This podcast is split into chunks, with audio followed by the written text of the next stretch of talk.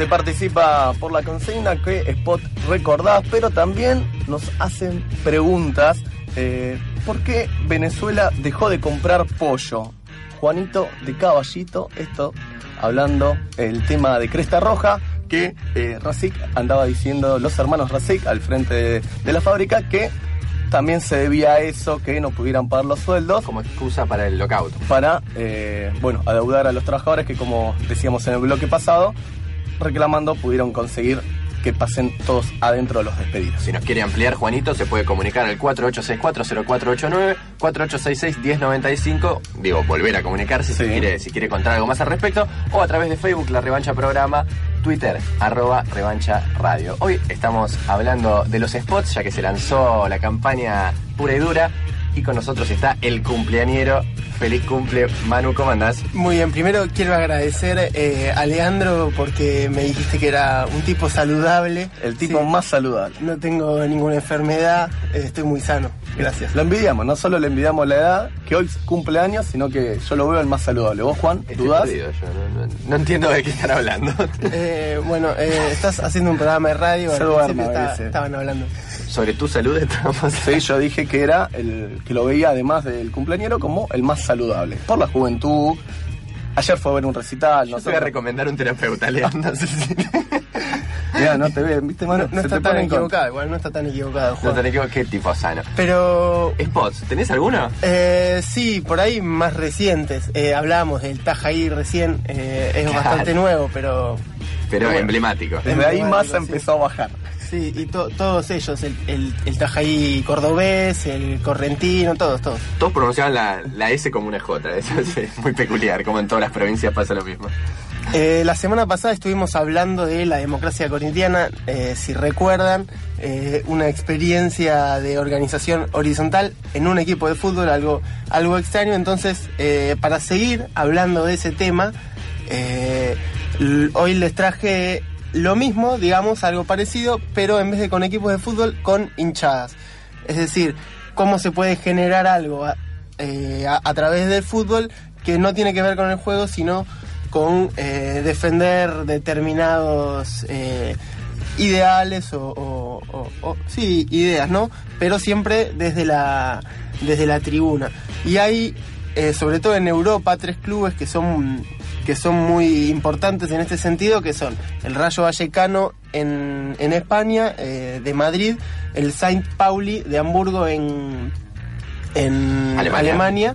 y el Livorno en Italia de la misma ciudad de Livorno.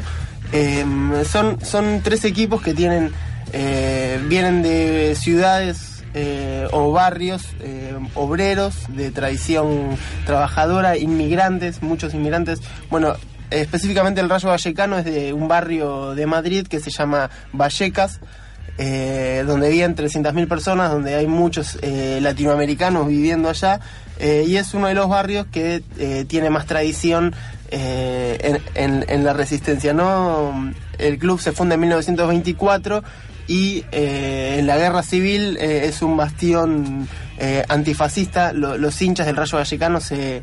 se mm, se hacen llamar antifascistas y ahora anticapitalistas. Eh, Avanzaron en definiciones. Exactamente, con el paso del tiempo va, fue- va, va mutando un poco esa identidad. Eh, pero bueno, hay, hay varias cosas interesantes para, para marcar. Primero, lo diferente que es eh, con lo que vemos acá nosotros. Eh, estamos acostumbrados a hinchadas unidas argentinas, que es, si se quiere, la organización de los barras bravas en Argentina. Bueno, acá es todo lo contrario. O eh, muchas veces mostraron las barras, banderas de publicidades, por ejemplo, por plata. Claro, pero publicidad. Claro. Eh, no por convicción, sino, sino por publicidad. Eh, el, el Chori Domínguez, que es un, que es un jugador que, que pasó por River, eh, fue un jugador importante, Salió de Quilmes. exactamente fue un jugador importante en La River. B Nacional, sobre todo. Cuando vino a jugar a la B Nacional, Que ascendimos. claro que Y después... ahora estamos jugando la final de la Libertadores.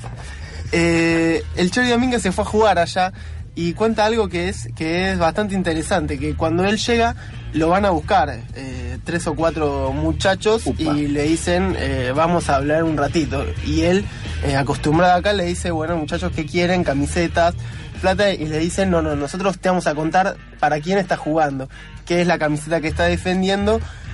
Y además lo hicieron ir eh, claramente con, su consentimiento, ¿no? Eh, a, hospitales, por ejemplo, a, reclamar por la gente que eh, no, podía acceder. bueno, como decíamos antes, son barrios muy humildes, el más humilde de Madrid. Entonces lo que hace la, hinchada es comprometer a los, a, los jugadores que son la cara visible y que muchas veces eso tiene mayor injerencia que, que mm, otra injerencia que lo que, lo que puede generar la, la, propia hinchada, ¿no? Por ejemplo, la, la, hinchada que le dicen los bucaneros, se llaman como los bucaneros, eh, pagan, le eh, hacen, hacen que la gente no sea desalojada. Por ejemplo, cuando le van a rematar la casa a una persona, van, la compran y se la dan, se la ceden a... Ah, parecido a la 12 o los borrachos del tablón, ¿no? Similares. Claro. Eh, por ejemplo, el Rayo Vallecano fue hace, hace dos o tres años el único club que, mm, que, se, que adhirió a una huelga general en, en España. Jugaban todos menos el Rayo Vallecano porque estaba parando junto con, con algunos trabajadores de eh, determinados sectores en España. Entonces, esto es la hinchada que también hace involucrar al equipo. Y hay algo muy particular en el Rayo Vallecano que es que, y en España, que es los clubes están manejados por empresas, es decir, una gerencia. Eh, una persona que sea, o una empresa que se hace cargo de determinada actividad del club y le rinde una, una plata a fin de mes. Esto es así en casi todos los países de Europa, ¿no? Claro, mm, ah, en algunos países de Latinoamérica también, nosotros no, pero en la mayoría de los países de, Europa es así. Em, entonces lo que... Mm, eh, el problema que hay es que la hinchada está muy separada de la dirigencia. La dirigencia no, no, quiere saber nada con esto, con estas personas. Que me vienen a hablar de valores, yo vine acá para hacer un negocio. Entonces, en realidad es, como una contradicción, porque los bucaneros también eh, protestan contra el fútbol negocio que su club forma parte de eso, ¿no? Entonces ahí tenés una contradicción que eh, bien la pueden resolver los, los, los, hinchas porque no forman parte de ese negocio, ¿no? Eh, muchas veces los dirigentes le arman causas junto con la policía a toda esta gente que, em, que va eh, siguiendo al equipo y muchas veces cantando contra, contra la corona española, contra, bueno, esto que hablábamos del fútbol negocio. En el centro de Madrid en el centro de Madrid, no teniendo al lado a un equipo tan grande y tan millonario como el Real eh, y el Atlético Madrid, dos equipos muy, muy poderosos. Eh, y otra de las cosas es que varios clubes, también chicos de, España, se fueron sumando a esta, a esta, mm, sí, a esta, a esta movida que, organizan los bucaneros.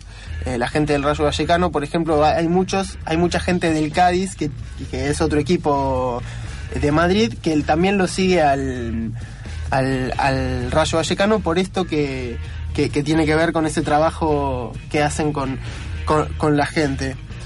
Y lo mismo pasaba en los equipos italianos y alemán que, nombraste. Claro, bueno, de hecho, mm, eh, ahora el Rayo Vallecano está haciendo una gira de pretemporada por Alemania, entonces una de las paradas obligadas eh, Hamburgo. es Hamburgo y hubo un partido eh, contra el Saint Pauli en el cual fueron 30.000 personas, eh, es un, montón de gente para un partido, de, intrascendente. de pretemporada, ¿no? un amistoso que ganó el Saint, el Saint Pauli, pero bueno, eso no importó tanto porque antes y después, además, eh, hubo, mm, hubo varias actividades, hubo kermeses, eh, antes y después, un montón de, Apoyando la causa de los dos equipos. Exactamente, un montón de cuestiones que tienen, que tienen que ver con eso. Muchas banderas, el Rayo Vallecano... Rojo y blanco. Rojo y blanco, sí. Con la eh, bandita como arriba. Eh, muchas banderas, todos los partidos, la hinchada va llevando banderas que se van renovando, no son siempre las mismas, dependiendo de, lo que esté sucediendo ¿no? en España. me, me, pareció que estaba, que estaba interesante para traerlo acá y compararlo eh, por ahí con lo que somos nosotros hoy, eh, me parece que es bastante complicado eh, encontrar eso allá. Digamos que tampoco es lo que lo, mayoritario, ya estamos hablando de tres equipos en un continente. No, claramente. acá lo que sí tenemos es, son clubes que se están organizando pero hacia adentro del club, no sin, por ejemplo, una lectura de la realidad de- del país, ¿no? Sino más eh, con lo que tiene que ver con sacar adelante los clubes, eh, bueno, por ejemplo, el caso de Temperley, el caso de Atlanta, clubes quebrados, que eh, los socios se organizan y son los que pueden sacar a- adelante. Por ahí puede ser un primer puntapié. Claro, si hablamos eh, democracia corintiana en contraposición con fútbol negocio, lo que estamos hablando hoy es lo opuesto de la cultura del aguante y el hincha que se la banca. Manuel Pérez, feliz cumpleaños.